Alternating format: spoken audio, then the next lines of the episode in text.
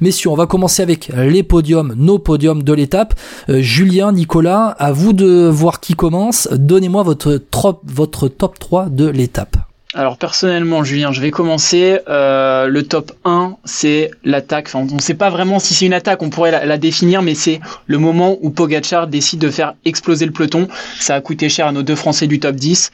Euh, et vraiment, pour moi, c'est euh, le moment marquant de cette étape. Donc, il a choisi son moment. personnellement, je l'attendais pas du tout là. J'attendais peut-être sur le, le, col de la Croix Saint-Robert. Mais cette attaque, elle est juste complètement folle et ça a perturbé tout le monde personnellement, c'est mon gros top 1. Euh, après, forcément, il y a le gros travail des Français, des équipes françaises qui font le travail pour revenir euh, dans le dans le peloton et, revenir à la normale, tout simplement, pour essayer de gérer cette fin d'étape et de ne pas perdre de temps. Et puis euh, le troisième, c'est cette arrivée avec Neylands qui garde 15-20 secondes d'avance sur des poursuivants qui sont à 4, 5 derrière. Il y a deux groupes qui sont à, sa poursuite. Le mec tient pendant une dizaine de kilomètres pour craquer finalement euh, à quelques kilomètres de la ligne.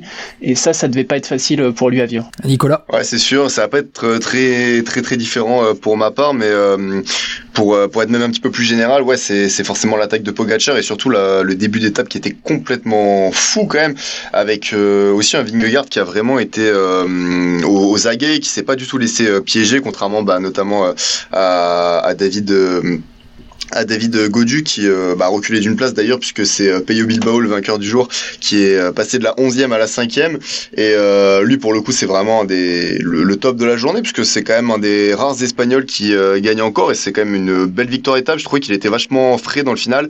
Et c'était aussi une fin d'étape qui était agréable à voir entre entre les échappés avec euh, ouais Neil Lance qui se fait vraiment reprendre sur la fin. Il s'est il s'est bien battu d'ailleurs euh, à la radio euh, de, de, de, Israël Première Tech. Il lui disait vas-y c'est ton jour etc. Malheureusement ça l'a pas fait pour lui, mais belle victoire en tout cas de, de Bilbao qui m'a vraiment semblé être le plus fort dans les dans les derniers kilomètres.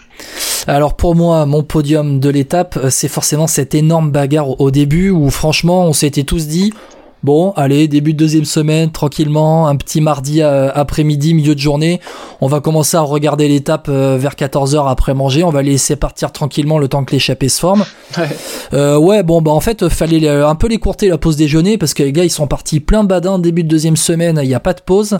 Et quand on voit l'état du peloton à l'arrivée, ou en tout cas le nombre de coureurs dans ce peloton des favoris à l'arrivée, Bon, euh, cette étape a quand même, à mon avis, laissé quelques traces avec euh, la chaleur. Mon deuxième point, c'est la victoire de Peilo Bilbao pour Gino Madère. on avait reçu l'ostéopathe de la Barine Victorious, Barnabé Moulin, un copain de l'eau podcast, après le décès de, Gino Madère, et pour l'avoir croisé plusieurs fois dans cette première, semaine de Tour de France, y a, tu sentais que ben, que Gino Madère était dans la tête de tous dans cette équipe Bahrain Victorieux, c'est qu'ils avaient euh, ils avaient vraiment à cœur euh, de ils avaient vraiment à cœur de de gagner pour lui et que même si Mikel Landa était le leader de cette équipe au, départ, tu sentais que Pelo Bilbao petit à petit prenait le lead et que c'est vraiment lui qui avait des bonnes jambes. Et puis euh, allez quand même le troisième point, on en a parlé en introduction, mais c'est cette chaleur. Et puis ben, j'aimerais bien avoir euh, euh, vous votre ressenti du bord de la route, des gens que vous avez pu rencontrer un petit peu.